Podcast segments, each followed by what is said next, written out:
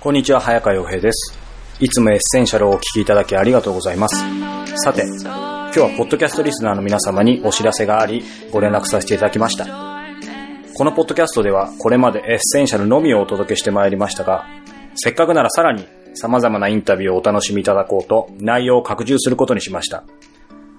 これに伴い、番組名をインタビューに変更。エッセンシャル。人生に欠かせない4つのものに加え、老若男女の人生に迫るライフライブ。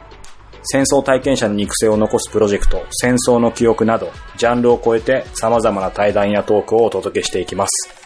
今後皆様の人生のアップデートのお役に立つべく精進してまいりますので、引き続きご愛聴いただけたら幸いです。それではまた。